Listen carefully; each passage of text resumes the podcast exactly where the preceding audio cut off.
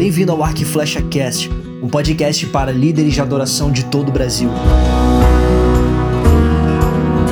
Formando adoradores para o maior e último avivamento.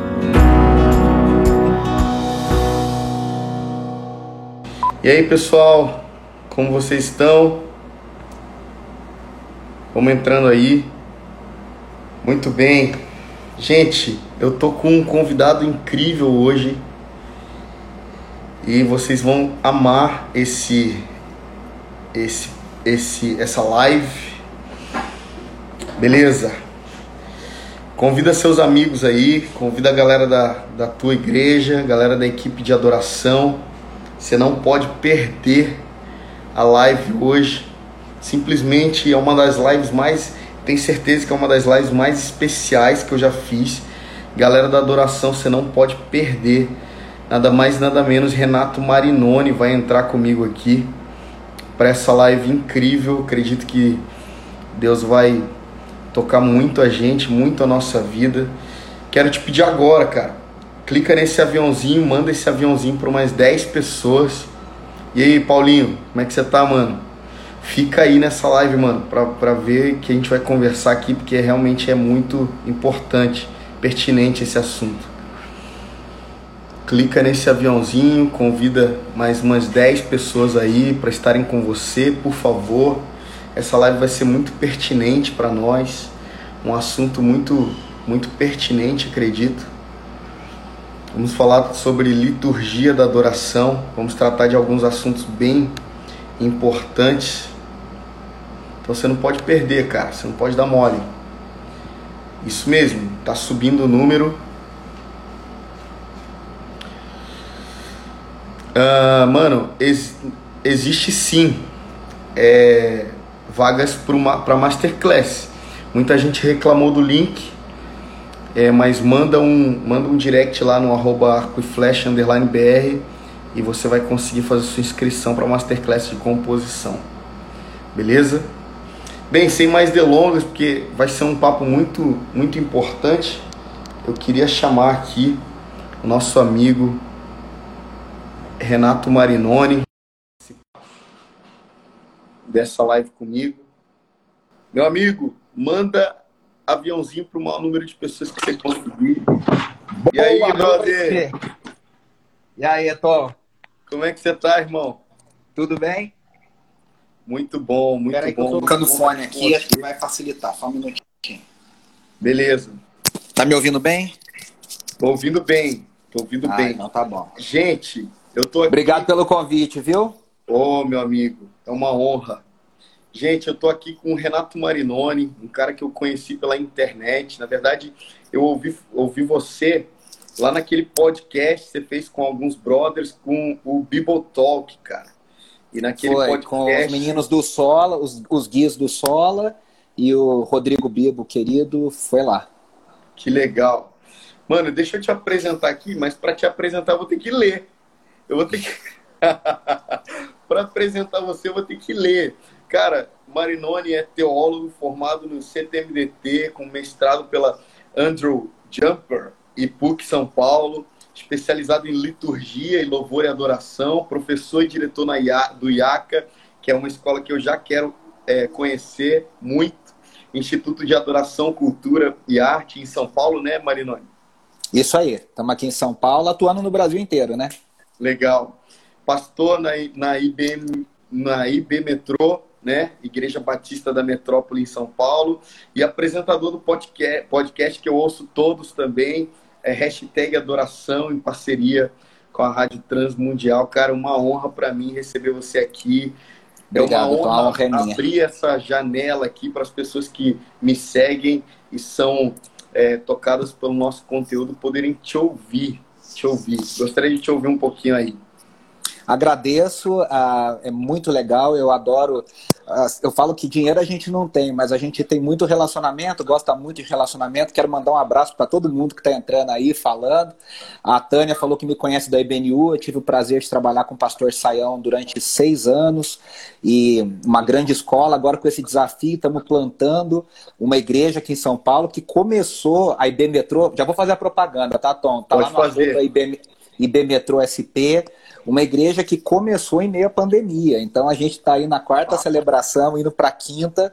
Começamos ela efetivamente em meio à pandemia.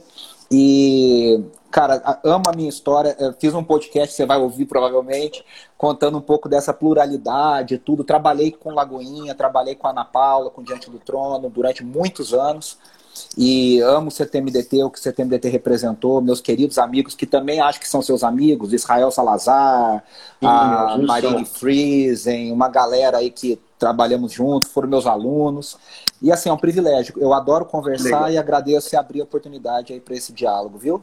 Muito bom. Deixa eu fazer mais merchan aqui. Marinone é escritor do livro Mergulhando na Adoração, que é um livro que eu recebi aqui, já agradeço muito. E também o livro Sem Atalhos, em busca de uma adoração autêntica. Cara, como é que faz para adquirir seu, seus livros? Os meus livros só estão vendendo no meu site. O, o, Mergulhando na Adoração tem a versão Kindle na Amazon. Então, Legal. quem quiser adquirir pela Amazon, inclusive, é, ele entra no Kindle Unlimited também de vez em quando e tal. É, e o Sem Atalho só pelo meu site, mas por motivo da pandemia, todo mundo que está comprando eu aviso, olha, vai demorar um pouquinho para eu poder enviar, porque os correios estão fechados, a gente não está conseguindo sair, mas vai chegar. Então, quem quiser Nós adquirir, também estamos nessa, cara. É, estamos na mesma, né? É. Muito bem, a gente está aqui hoje, sem mais delongas, para falar sobre liturgia da adoração, né? Liturgia, louvor e adoração, então é algo que você até abriu para mim em off, que é tema do seu mestrado, né? Então você fala muito bem. E também é a ênfase que mais me chamou a atenção naquele, naquela conversa que você, teve com o Rodrigo, com os meninos. É, foi, para mim, de toda a conversa que vocês tiveram, a ênfase da liturgia foi a que mais me tocou. E depois disso eu fiquei muito interessado que as pessoas que me ouvem te ouvissem também falar desse assunto.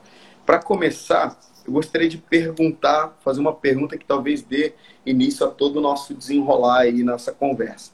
Qual que é, na tua opinião, a adoração que Deus é, se alegra receber, que Deus deseja receber?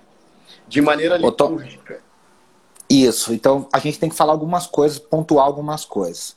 Primeiro, o seguinte, eu acho que vale a pena a gente falar nesse. É, eu vim de uma igreja metodista, tem alguns amigos que cresceram comigo, amigos queridos, cresceram lá. Eu cresci na igreja metodista, no sul de Minas, em Poços de Caldas. E era uma, é uma igreja histórica, centenária, que tinha uma tradição litúrgica é, bem conservadora, mas bem na época da minha infância, lá nos meus oito, nove, dez anos, é, passou por uma re renovação uhum. a chamada a renovação da década de 90, né, que teve muito a ver, uhum. enfim, muita gente foi alcançada nessa renovação. E com práticas carismáticas e neopentecostais. Hoje eu olho para trás consigo enxergar isso, uh, mas assim, cara, foi uma benção na minha vida e muito envolvido na área de louvor também. Então tem. E aí o que acontece? Nessa época dos anos 90, eu me lembro de ouvir meu pai, minha mãe, os adultos, a liderança da igreja conversando, e se falava de liturgia, rapaz, o pessoal se arrepiava, assim, para mal, né? Liturgia era a palavra proibida naquele momento, porque começou -se a se falar sobre uma uma adoração no espírito, fluir do espírito, que depois desembocaria no começo dos anos 2000, 2000 numa chamada adoração extravagante, extravagante. isso, e tudo aquilo que veio com Kinlan, Cirilo e toda a galera. Então, que para mim o worship, né, eu falo worship, não falo worship, que é o movimento do qual eu acho que você se enquadra, é, é uma segunda onda mais aprofundada e melhorada desse, desse extravagante dos anos 2000. Mas no fato, Tom, o que, que acontece? Liturgia durante muito tempo foi mal vista nas comunidades mais renovadas. Sim. E deixa te... aí, que vem a questão. Liturgia significa uma ordem de culto. E Sim. seja renovado, seja pentecostal, seja o que for, a gente tem uma ordem. Todo mundo claro. tem uma liturgia. Agora, sobre especificamente o que você me perguntou. É import... A Cassiane, amo de paixão, mas a Cassiane ensinou muito errado durante muito tempo, né? Que Deus não rejeita a oração. Deus rejeita a oração, Deus rejeita a, a, a pregação, Deus rejeita a oferta, Deus rejeita a adoração, que não está de acordo com a sua vontade, com a sua palavra revelada. Okay. Isso significa que existe uma verdadeira adoração e existe uma falsa adoração. Uhum. que é uhum. chamada na Bíblia de idolatria. Que, que, e aí o que acontece? Adoração não é uma questão de gosto pessoal. Tá. Eu não faço para Deus aquilo que eu gosto. Claro que tem coisas que a gente faz o que gosta. A Bíblia não fala se você tem que fazer culto de manhã ou de noite. A Bíblia não fala se você tem que ir de camisa ou de camiseta. A Sim. Bíblia não fala se você pode. Que horário que tem que ser o culto, que, que hora termina, quanto tempo dura. Isso aí são questões que a gente decide, no bom senso Sim. Cristão. Mas existem questões muito específicas que são chamadas de princípios de adoração, que foram revelados no Antigo Testamento eu estou fazendo um clube do livro, tem alguns aqui que participam, que estão aqui. Esse, esse mês a gente está lendo junto com a galera aí, eu explico capítulo a capítulo o Teologia Bíblica da Adoração. E o David Peterson, um grande clássico da, da área, ele fala: adoração é baseada na revelação de Deus e os princípios estão no Antigo Testamento. Só que a gente é. precisa ler isso e interpretar. E aí que é o grande problema, né? A gente precisa de muita sabedoria para interpretar e entender isso aí. O, o escritor aos Hebreus, o livro de Hebreus talvez é o livro que tem uma ênfase mais veterotestamentária do Novo Testamento, né? Quando a gente lê o, o livro dos Hebreus, até porque a, o, a, o ápice da história dos Hebreus se deu no Velho Testamento, ele fala no capítulo 12, versículo 28 e 29 o seguinte: Portanto, se vocês receberam um reino que não pode ser abalado, retenham a graça pela qual sirvam, né? Essa palavra sirvam é latreia, né? No grego, é adoração de maneira ligada a culto. Exatamente, de maneira aceitável. E aí ele entra no versículo 29, porque o nosso Deus é fogo consumidor. Ah, antes ele diz o seguinte: de maneira aceitável, com reverência e santo e temor. temor porque é. o nosso Deus é fogo consumidor. Quando a gente fala desses dois versículos, a gente pode relacionar a liturgia da adoração, ao, a gente pode dizer que essa palavra latreia e o serviço que, que dá ênfase à adoração na nossa tradução tem a ver com o serviço de culto? Tem sim, Tom. Na verdade é o seguinte, as pessoas têm uma ideia errônea e aí, assim, é, é, é, é, falta de aprofundamento, de estudo, de, de caminhar, de que no Antigo Testamento era cheio de regra e uhum. que a uhum. coisa era difícil e tal, mas que Jesus veio para acabar com essas regras e a coisa ficou fácil, extremamente fácil, como diria o J. Quest, entendeu? A galera acha que no Novo Testamento tudo pode, tudo tá liberado, porque Jesus é o cara legal, Jesus é o cara bonzinho, Jesus é paz e amor. E aí e muita é gente vai usar o onde o Espírito de Deus está e a liberdade, né? O... Liberdade para fazer o que dá na telha. É verdade. Né? E, e, e, e o que Paulo está falando ali, onde o Espírito de Deus está, a liberdade, a liberdade para caminhar na revelação que Moisés recebeu da lei. Ele, o contexto é todinho da lei. E agora ele está dizendo: nós temos liberdade na lei, nós somos libertos no Espírito para viver a lei na plenitude, para viver o espírito da lei, vamos dizer assim, para viver o que a lei queria na essência, que é o que Jesus alcança para a gente. Mas o, o, fato é que então existe essa ideia na igreja brasileira de que o Novo Testamento tudo pode. Tá tudo liberado, eu faço do jeito que eu quero e Jesus aceita e tá tudo bacana, e no Antigo Testamento não podia. E aí você pegou um texto de Hebreus. Hebreus é o meu livro favorito do Novo Testamento. Eu amo o livro de Hebreus. Uh, o grande mistério, né? Quem escreveu Hebreus? E, Quem escreveu? E, mas para mim a grande questão ali é isso. Tem até uma pregação que eu fiz na IBNU, de Hebreus capítulo 13, falando: vocês não estão se chegando ao Sinai, a montanha que pega fogo, mas vocês estão se chegando agora a Sião, a Jerusalém celestial. E aí é muito essa ideia, de, é, o, autor trabalhando isso. Olha, a lei significou algo, mas agora o evangelho desnuda uma, o ápice da revelação. E sim, ah, quando a gente faz esse culto, essa latreia que você falou, né, essa, essa adoração cultica é, esse momento sagrado diante de Deus, sim, eu preciso ter temor e reverência, porque a presença de Deus é uma presença consumidora, o juízo de Deus. Ele, Deus é tão Deus que ele não consegue se desprender do que ele é. Ele é amor, mas ele é sempre juízo. Então, sim, a gente tem que ter temor, tem que ter reverência, e principalmente isso se reflete em fazer as coisas de acordo com o que Deus revelou na sua palavra. Muito bom, muito bom. Agora, trazendo para a parte prática, é, a questão, eu acredito que assim, há uma diferenciação enorme, a gente se afastou muito nas, da, com respeito à liturgia, no, dos neopentecostais se diferenciaram muito dos reformados, que se diferenciam muito dos pentecostais tradicionais. Então, como, como você vê tudo isso? Como você separa e distingue uma, uma liturgia da outra? Quais são os pontos? Eu sei que isso é uma pergunta extremamente abrangente, mas quais que são os pontos positivos da liturgia é, neopentecostal, pentecostal e neopentecostal, mas quais que são, na verdade, as características que você vê mais interessantes na liturgia reformada? Você podia falar um pouquinho disso tá. para nós? Posso. Vou tentar fazer uma caminhada, tá? É, rapidamente. O que aconteceu na Reforma Protestante foi que Calvino e Lutero, Lutero e Calvino, e os outros reformadores, o Zwingli, o Martin Bucer e outros ali da, da, do momento, perceberam que a Igreja Católica Apostólica Romana havia se distanciado de um culto uh, que seria um culto de acordo com princípios bíblicos. Então, eles se preocuparam muito que o culto deles tivesse um desenho, eu chamo de arquitetura, uma arquitetura que refletisse os ensinamentos deles.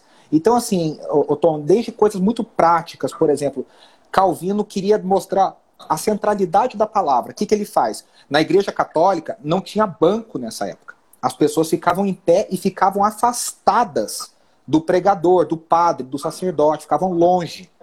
Calvino fala o seguinte: eu quero colocar bancos e eu quero colocar bancos em, ao redor de mim todo. Eu, eu, pregando no centro, mas não era por ele, era pela palavra. A palavra no centro e as pessoas perto, em volta dele, todo em 360 graus. Entendo. Então era um desenho que ele queria mostrar a centralidade da palavra. E assim em cada aspecto. Se teve um aspecto que todos eles, todos eles discordaram, foi com relação à ceia do Senhor. Cada um tinha uma opinião diferente sobre a ceia. Mas mesmo assim, todos estavam aplicados em fazer um culto que refletisse o evangelho. Então, a, existe um desenvolvimento posterior a Calvino, dentro da teologia calvinista, isso já na Inglaterra, uhum. chamado princípio regulador do culto. O que, que, é o princípio regulador do culto? É uma ideia puritana, calvinista, uh, que diz que só pode. Veja só, a maioria dos cristãos entende que o que Deus não proíbe, você pode fazer. Sim, ah, é não proibido? Não é. Não, é proibido? Não é proibido. Então você faz, você faz uma análise e faz ou não. Tá. O reformado, ali do princípio regulador do culto, vai dizer o que Deus não expressamente ordena, não faça. Então eles têm um padrão, na minha opinião, e aí eu vou dar um spoiler, é a conclusão do meu mestrado, é a seguinte, é, eles são mais calvinistas que Calvino. Mas eles vão dizer: se Deus não disse expressamente, não faça. Não, não faça. É uma aplicação muito dura do princípio regulador do culto. Então, ah, teatro, não, não tem teatro no culto, não pode. Ah, dança, não pode. Ah, não sei o que, não pode. Mas um ponto muito positivo do princípio regulador do culto é que ele busca um princípio e que busca ser bíblico. E a minha defesa, e eu não estou sozinho com isso, né? Claro, eu, tô, eu, tenho do meu lado gigantes como Tim Keller, Carson e outros, uhum. que vão dizer: olha, a teologia reformada, a, a, liturgia reformada precisa dialogar com os tempos com os quais ela vive. Ela não pode querer, porque um ponto fraco disso é que todo reformado que defende o princípio regulador do culto vai querer viver na Europa do século XVI. Sim. Os cultos têm tudo a mesma cara, aquele culto bem tradicional, com um instrumento só, a capela, que recita os credos. E aí fica um negócio, às vezes, muito desconectado da nossa realidade. Sim. Tá? Então, beleza. A, a, a liturgia pentecostal é uma liturgia que surge no começo do século XX e ela vem oriunda do movimento Holiness e oriunda da teologia dos cultos metodistas, da ideia de uh, John Wesley, mas principalmente do, do, segundo grande avivamento nos Estados Unidos. E era um culto mais emotivo, era um culto mais. Uh, foi ali que foi criado com Charles Finney, por exemplo, a questão do apelo, vem à frente, aceita Jesus, porque na, na, na liturgia reformada não tem apelo. Na Sim. liturgia reformada, a conversão é um processo, ela não é um momento. Então ali acontece esse momento e vem as pessoas, os hinos, aí tem Fanny Crosby, né, com Exultai, exultai, vinde todos louvar. E aí ela vinha e tal. E aí, no Brasil especificamente, a teologia pentecostal, ela é baseada no, no, improviso. Por isso que eu falo que nada é mais brasileiro que a liturgia pentecostal. Porque a liturgia pentecostal ela não tem uma coisa determinada. O que, que acontece? A irmãzinha vai com playback para a igreja, né, Tom? Porque ela não sabe se ela vai ser chamada de improviso para cantar um solo lá na frente. Então ela já o vai. irmãozinho, ela vai pronto. O pentecostal sempre tem um testemunho preparado. Sim. O diácono sempre tem um sermãozinho preparado, porque a, quem quem é, quem está nos assistindo e é pentecostal sabe que a liturgia pentecostal até bem pouco tempo é baseada isso aqui, escrever aqui na oportunidade. Eu quero dar oportunidade para a irmã fulano de tal. A irmãzinha chega com playback e fala: "Irmão, é a faixa número 5". E nunca Irmãos, pega, o, o nunca pega nunca, certo. Nunca dá o play na hora certa. É isso aí. E aí, agora falando assim, nos anos 70, final dos anos 60, 1960, começo dos anos 70, surge nos Estados Unidos o Jesus Movement, que foi um avivamento hum. entre os hippies, onde a música cristã contemporânea surgiu. A gente não tem tempo de falar isso aqui, porque isso aqui vai ir numa live só para falar disso. Mas dentro do movimento surgiu o movimento Vineyard. Sim. E o movimento Vineyard tinha como grande expoente um cara chamado John Wimber. E o John Wimber foi o grande expoente da chamada teologia carismática. O que, que é a teologia carismática? A teologia carismática é um desenvolvimento da teologia pentecostal. Então, hoje no Brasil, quem é extremamente carismático, assim, é carismático puro, movimento Dunamis. O movimento Dunamis é um movimento todinho carismático. Só que é um carismático do século XXI, né? Então, é, o que, que acontece? A teologia, a, a liturgia carismática, o John Wimber falava muito sobre a direção do Espírito. Ela vai focar na, na, nos sinais e maravilhas, vai focar nos milagres, vai focar no, na, no, no, espontâneo, no, na, no cântico de línguas. Então, o John Wimber, muitas e muitas, muitas vezes, depois que cantava, tinha um momento de louvor, ele começava a cantar em línguas estranhas e ele ministrava sobre as pessoas em línguas estranhas e ele falava: cante em mistério né? Como diria a Sônia Hernandes, cantando em mistério, falando na língua dos anjos, Renascer Praise. Sim. E, e, e, a teologia carismática tem essa função, que no Brasil ela vai chegar no ápice nos anos 90, que era aquela coisa de chegou ao ápice no Brasil de quem fazia a lista de louvor ser considerado menos espiritual do que a pessoa que falava, não, eu estou pronto aqui para o Espírito chegar e falar, chegar e cantar. Então, assim, basicamente são essas diferenciações que se fazem com relação a essa. Não sei, acho que eu consegui explicar um pouquinho. Né? Claro, sim. Agora, é, eu sei que a gente não tem muito tempo para falar sobre isso, mas fica claro aqui que se a gente quer caminhar olhando para frente, liturgicamente falando, precisamos chegar num consenso, né? Ou numa, é, num equilíbrio, né? Daquilo que se deve fazer. Né? Eu acredito que a, a, como que você disse lá do, do, do, princípio regulador?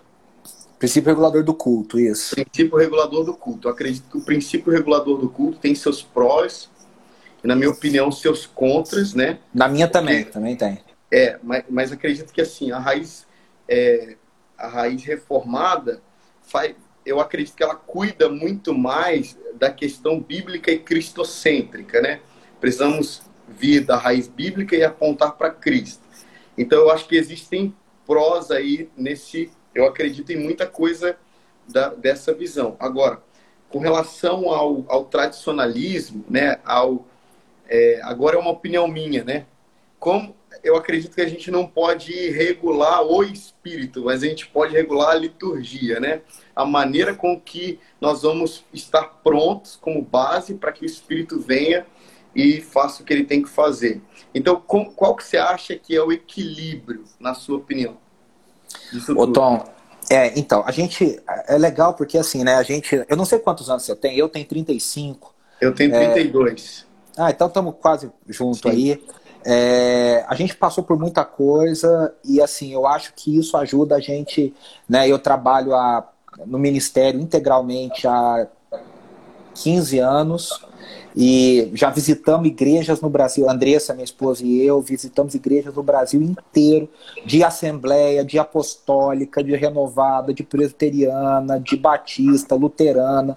O que você pensar, eu já fui, a gente já foi, já falou, já ensinou. E o mais, o mais é, difícil é falar sobre louvor, cada uma com o seu repertório, cada uma com a sua liturgia, respeitando isso aí.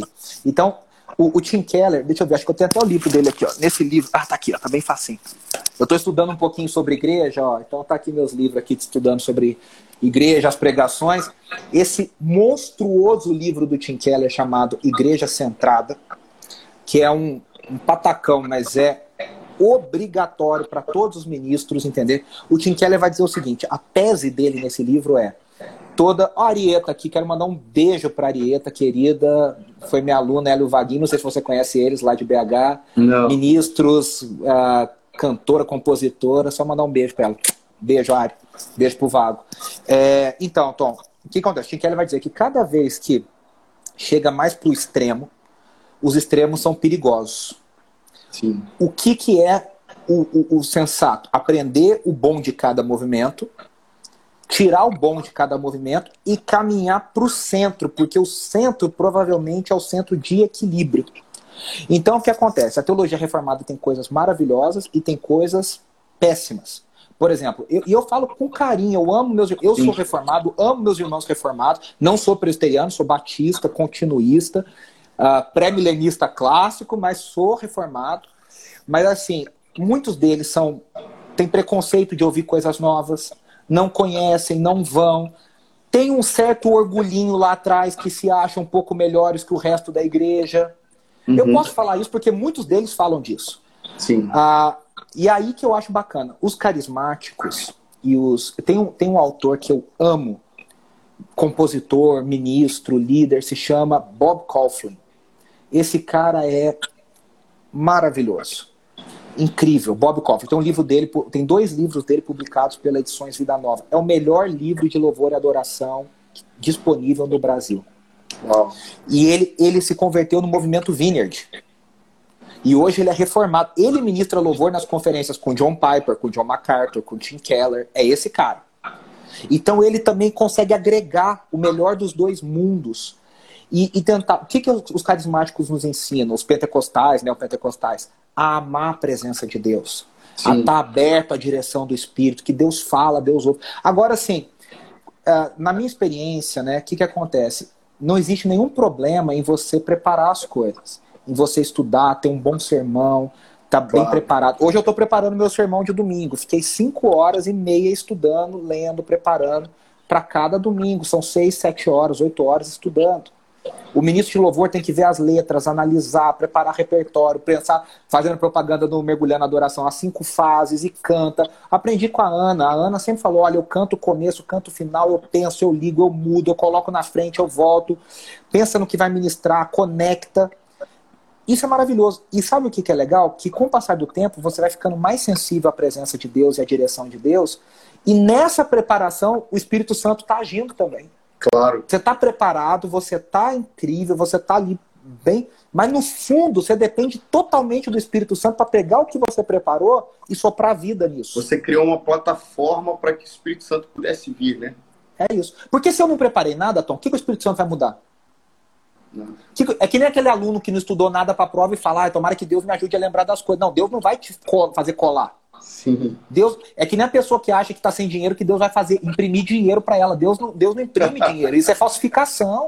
Sim. Então a gente precisa estar tá preparado. A gente precisa estar, tá, é, vamos dizer, da nossa parte preparado o melhor possível para que o Espírito Santo de Deus possa operar e fazer. Claro, eu não estou dizendo que o Espírito Santo pode ou não pode. Eu estou falando aqui numa prática da claro, vida da claro. igreja é, operar em cima da, do, da nossa preparação, né? Eu vejo muito por esse lado, assim. Muito bom, cara, muito bom.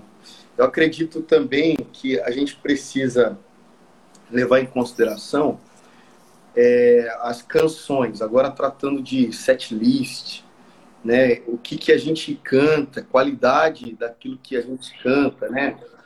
Tudo bem. A qualidade daquilo que a gente tem cantado, para quem nós temos cantado. Eu costumo dizer que nosso Deus é trino, né? Ele é o Elohim, mas ele, mas cada pessoa da Trindade tem uma jurisdição. Por exemplo, o, o, o Espírito Santo ele é o braço de Deus na Terra, né? Ele é o, é o, fazedor, né? Ele é, ele é aquele que você não vai encontrar em nenhum momento da palavra de Deus uma, uma menção a exaltação ao Espírito Santo, né? Ele não fica, entre aspas, ele não fica com toda a glória, mas Jesus diz, e ele me glorificará, né? E todas as obras do Espírito Santo devem apontar para Cristo. Mesma coisa o Deus Pai, é, Deus Pai está sempre é, apontando para Jesus Cristo. Filipenses capítulo 2, versículo 5 em diante, vai dizer que Jesus, mesmo sendo Deus, se esvaziou e assumiu a forma de servo, tornou-se obediente, foi até a morte, morte de cruz, e Deus o exaltou soberanamente, lhe deu um nome, está sobre todo nome, né, no céu, na terra, debaixo da terra, e por causa desse nome todo joelho se dobrará e toda língua confessará que ele é o Senhor, ou seja, eu vejo Deus Pai apontando para Cristo e dizendo, ó, oh, vocês precisam olhar para ele, porque é nele, é com ele que vocês vão se parecer gradativamente, progressivamente. Então nós vemos é, uma dificuldade, principalmente do, do mover carismático e neopentecostal, em cantar sobre Jesus Cristo, sobre essa centralidade, né?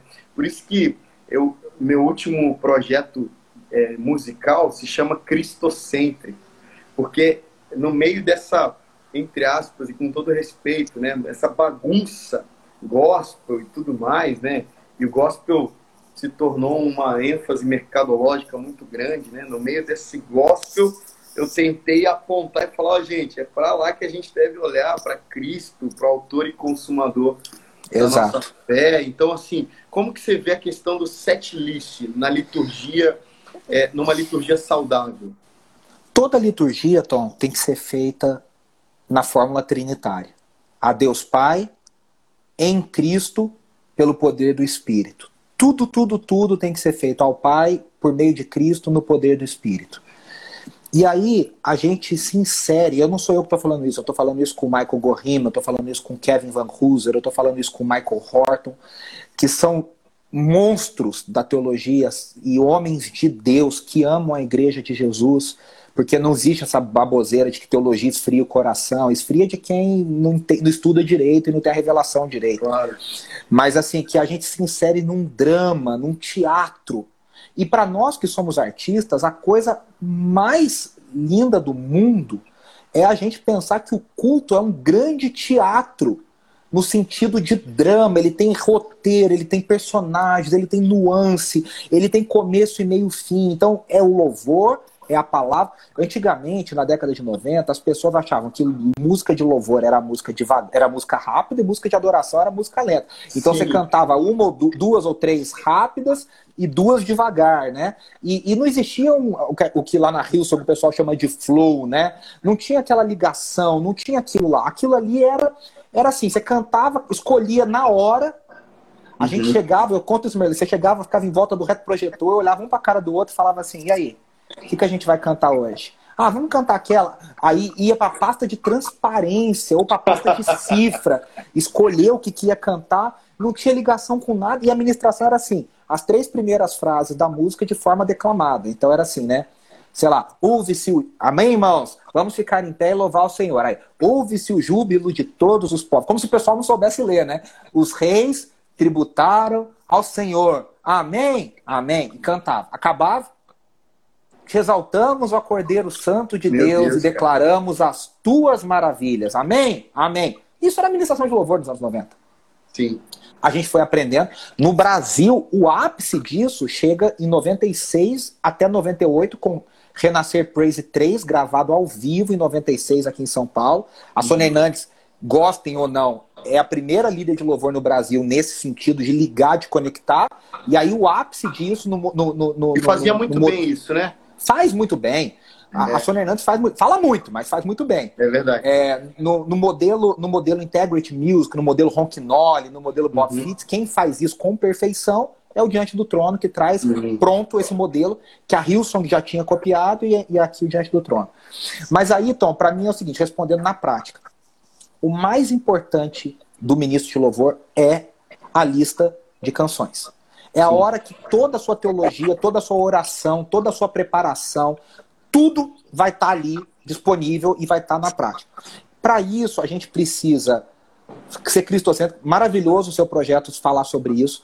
Um mestre que fez isso, eu indico, quem não conhece, Daniel de Souza, do Frutos do Espírito. Opa. Ele fez um disco chamado é, Centralidade, que Sim. são 16 ou 14 canções, todas Demais. falam Demais. de Jesus de um jeito incrível. O Daniel é um mestre, um professor, um cara que sabe compor para a igreja, compor coisa maravilhosa. Então, assim. Me é... marcou muito. Me marcou Não, muito. Daniel é incrível. Daniel é incrível. Frutos do Espírito, Eterna Aliança, Sim. discípulos. O cara é, é monstruoso. E, e aí, o que acontece? Então, o que a gente precisa conhecer repertório. A minha briga, tem vários alunos aparecendo aqui na, na, na, nos comentários. A briga com meus alunos é conheçam repertório. Conheçam a história, conheçam Vencedores por Cristo, conheçam Grupo Elo, conheçam Coinonia, conheçam Ademar e Azaf, mas não é o, o, o basicão é voltar lá atrás, é ouvir Restauração 1 do Azaf, é ouvir é, é, Testemunhos de Louvor do, do, do, Ademar em 88, é ouvir a série Louvor de Vencedores, Louvor 1 em 75, Louvor 2 em 80, Louvor 3 em 82, e ouvindo a série, aprendendo. Cara, a série Louvor de Vencedores, Louvor 1 tem Glória para sempre ao Cordeiro de Deus. Uau. Louvor 2 tem, então se verá o Filho do Homem. Louvor 3 tem, Glória e majestade estão de. Meu louvor Deus. 4 tem. O meu louvor é fruto do meu amor por ti, Jesus. Louvor 5 tem. Ó Rei das Nações, quem não temerá. Uau. Louvor 7 tem. É teu povo aqui presente. Então quer dizer assim, é, é, é um banho de meu música Deus. boa, de repertório bom. Então, lá eu, eu, na IB Metrô, a gente tem tentado mesclar. Na IB Metrô a gente faz sempre, sempre uma música antiga, uma música bem nova, uma música versionada, uma música brasileira. Então Legal. a gente mescla isso, porque, cara, é, é como Deus trabalhou ao longo da, do tempo. E isso é maravilhoso. E a gente precisa cantar música nova também, conhecer. Então eu digo, se você é tradicionalista, se você é, é saudosista, cara, vai ouvir coisa nova. Se você só ouve coisa nova, para e vai ouvir coisa antiga para a gente equilibrar e aprender isso aí. Né? Então, para mim é isso, Tom. Desculpa falar muito, mas eu acho que é isso. Não, perfeito, Marinoni. Cara, é, eu acredito que seja exatamente esse equilíbrio que nós precisamos ter, principalmente porque a sensação que eu tenho é que a, li, a licença poética, que na verdade é usada como uma desculpa é, profética, né?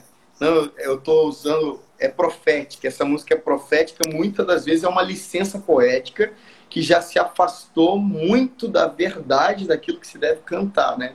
Então eu acredito que na, no ímpeto de, de, de, liberar uma licença poética, você acaba se confundindo muito.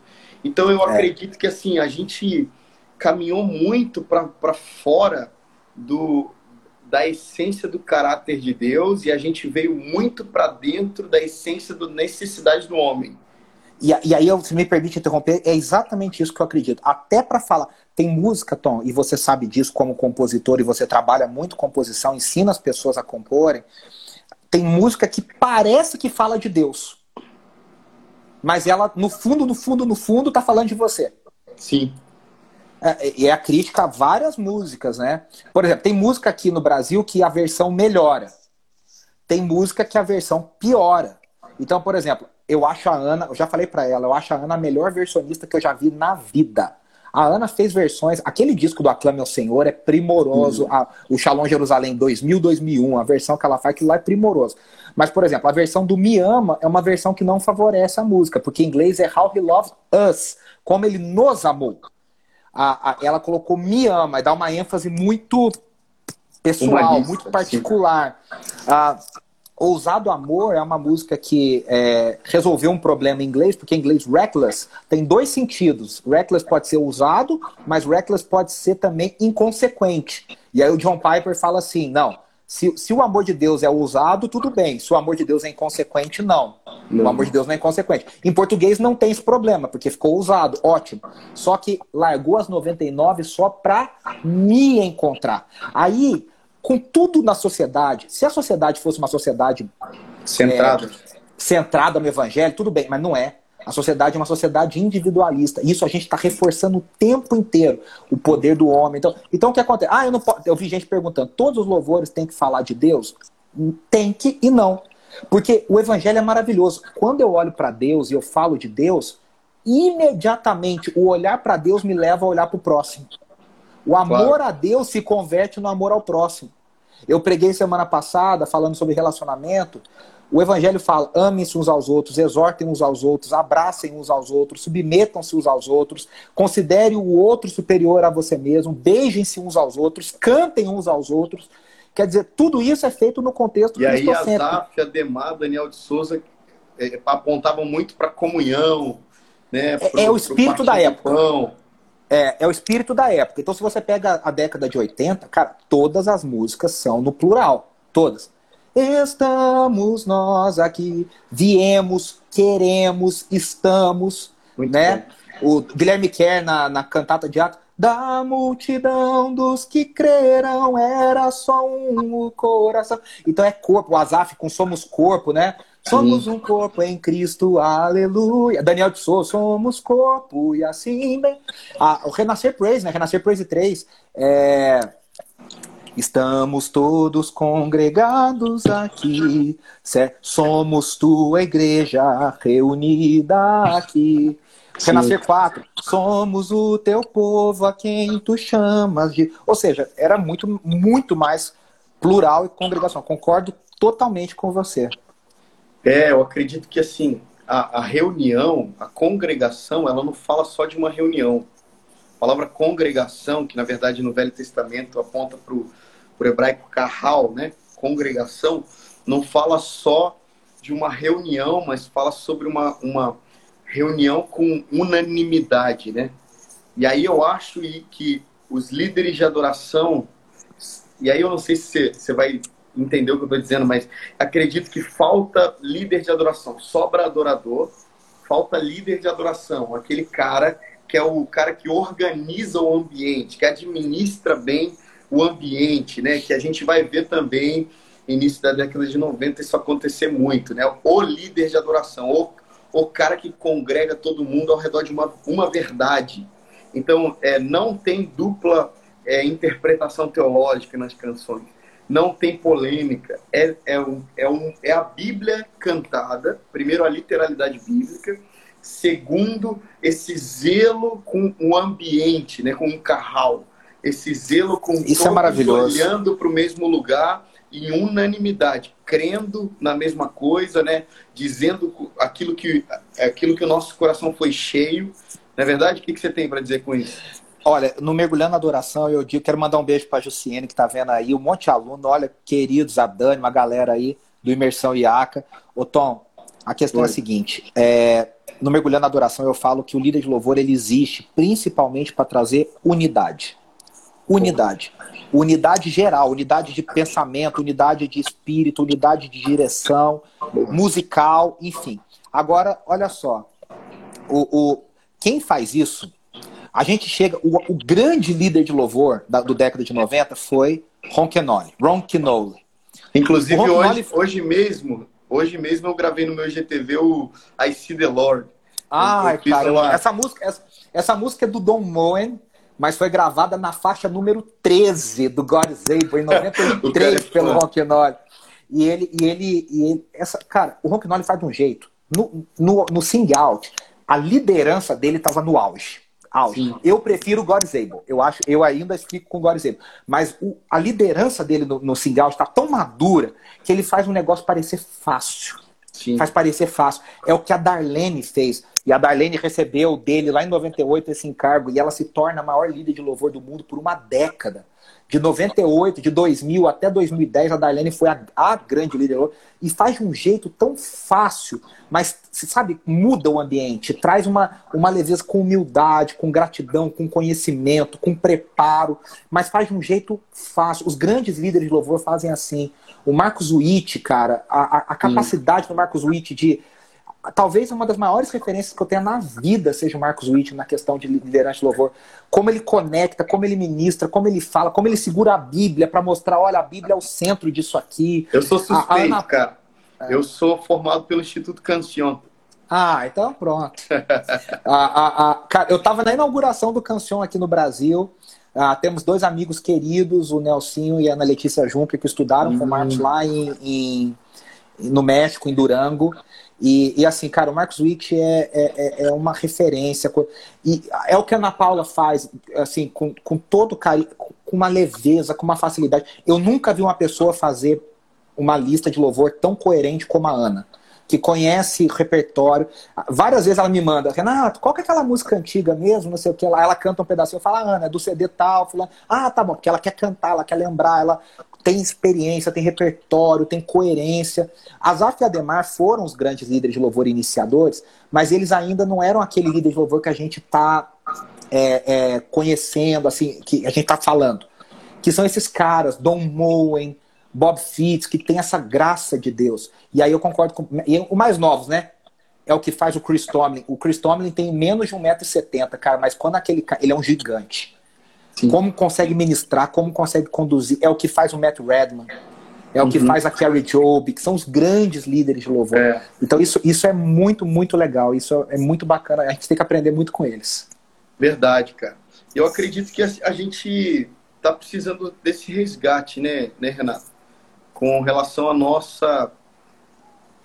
Porque, assim, tanto na, na tanto no, na área reformada, né, no lado reformado, quanto no carismático, falta, na minha opinião, está faltando esse, esse nome, né, essa referência do cara que, como eu disse, tem a capacidade de administrar um ambiente, já não é um ambiente com faixa etária exclusiva né, ou específica, mas é um ambiente onde homens, mulheres, jovens, crianças. Multigeracional, né? É, multigeracional.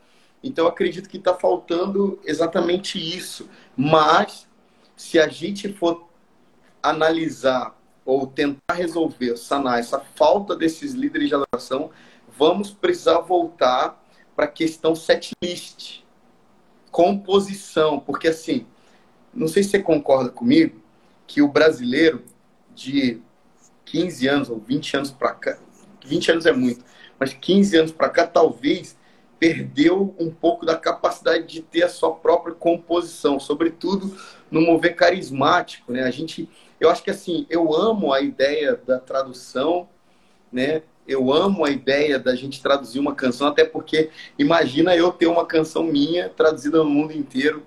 Eu, eu ficaria muito honrado, mas... Mas não pode ser a única coisa, né, Tom? Não pode ser gente... unicamente isso. Exatamente, mas eu acredito que a gente exagerou. E quando a é. gente exagera, a gente se desacostuma a entrar no lugar secreto e pegar as nossas próprias canções. Então a gente tem como costume, agora que vai formar, até, até 3, 4 anos atrás, a gente ainda estava entranhado nisso. Eu acredito que agora, com esse, com esse movimento que eu faço parte, né, que você falou muito bem, o worship, né, eu acredito é, porque que não é worship, é worship. Sim, eu sei, pejorativamente falando. não, não brincando, não é brincadeira. brincadeira. Mas eu acredito que assim, a gente está começando a cantar as nossas próprias canções e o que está acontecendo é que, por exemplo, existe uma canção que é Eu Quero Conhecer Jesus, do Ale Vilas Boas, que simplesmente está sendo cantada em outras línguas agora. As canções e, cara, de morada estão sendo cantadas em outras línguas. Não, ô, Tom, e a gente tem uma escola de compositores. Cara, a gente Sim. tem Jairinho, a gente tem o Jairinho Trent Gonçalves Duelo, que escreveu, e o Paulo César, que escreveram, meu querido amigo Paulo César, Conheci o mundo mal e com ele seus ardis me arrastei no lamaçal. Tudo isso. Nós temos um Guilherme Kerr, cara, que sem brincadeira, o Guilherme Kerr é comparável ao, ao, ao, Chico Buarque. Assim, ele, é, ele é um gênio. Gênio. Aí o Guilherme Kerr com as parcerias. Guilherme Kerr e Jorge Camargo, né? Eu encontrei teus altares, Senhor, Rei meu. Guilherme Kerr e Jorge Heder da multidão dos que creram. O verbo virou gente e habitou entre nós. Guilherme Quero e Sérgio Pimenta. Quando a glória do Senhor for. Ontem eu falei isso pro Baru, que tava falando, a gente tava conversando, eu falei, ó, o Magalho, uma galerinha, o Magnani aqui de São Paulo, a gente tava Sim. falando. Eu falei, ó, Sérgio Pimenta escreveu: Quando a glória do Senhor for vista, por toda a vista, em todo lugar, quando a glória se perder de vista.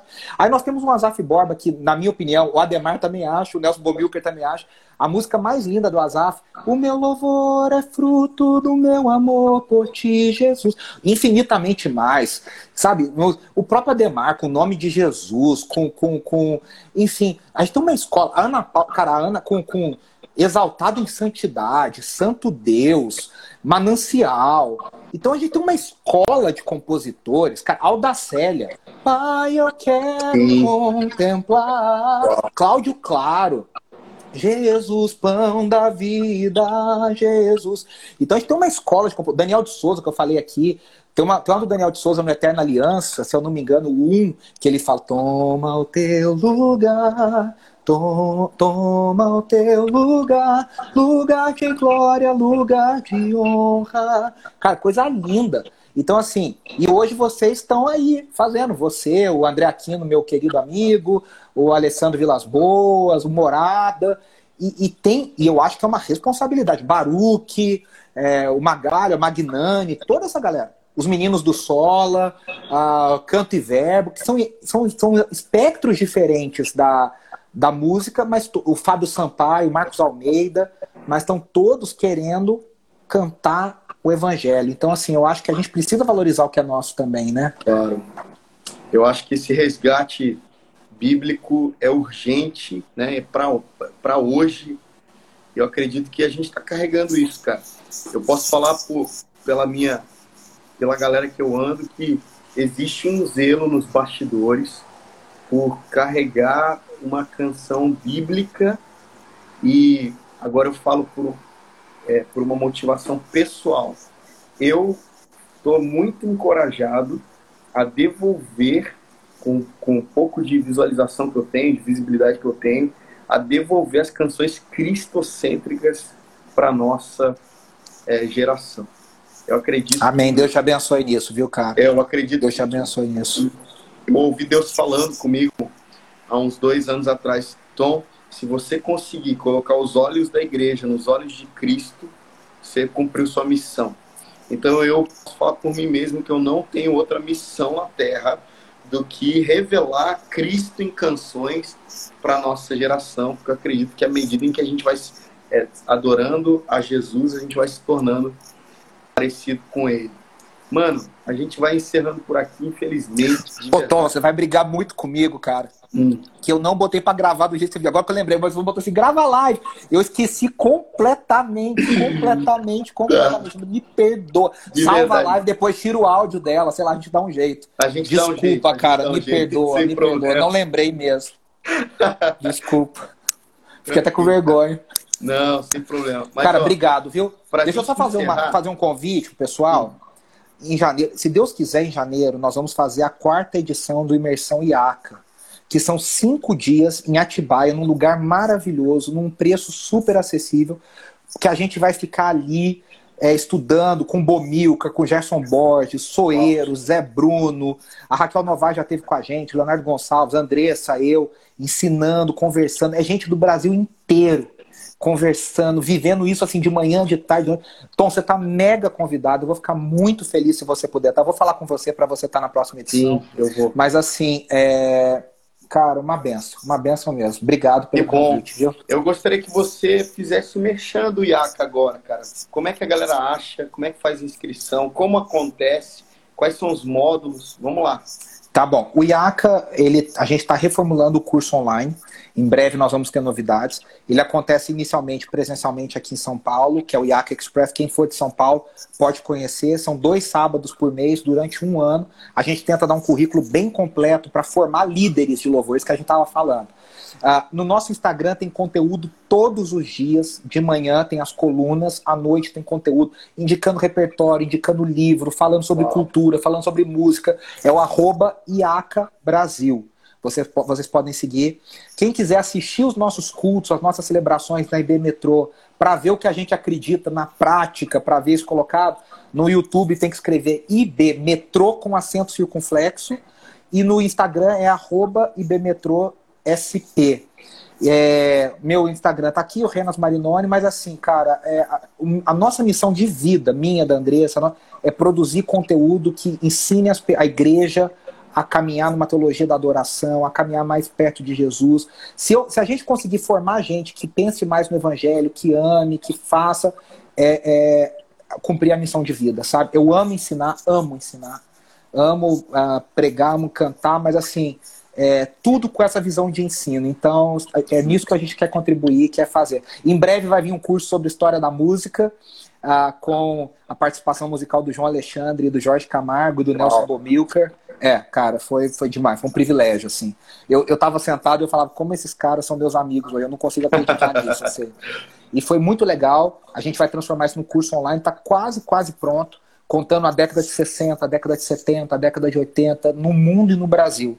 Mas quem que gostou vai poder aprender bastante. Obrigado pela Muito oportunidade, bom. Viu, querido. Renato, você também está mega convidado. A gente tem uma escola é, modular também, online. A gente está estabelecendo também a escola online.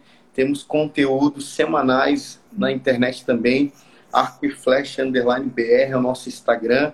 Arco e Flecha TV é o nosso YouTube. Então, eu quero que você venha e dá uma, dê uma aula para nós aqui também. Vai ser um prazer.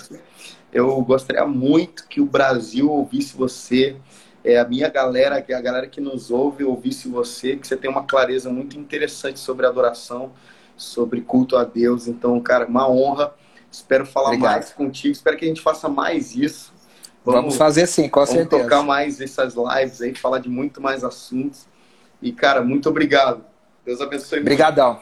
Um abraço para todo mundo que nos assistiu. Deus abençoe. E estamos à disposição. Vai ser um prazer. É isso aí. Obrigado, gente. Deus abençoe demais. Tchau, tchau. Tchau, tchau.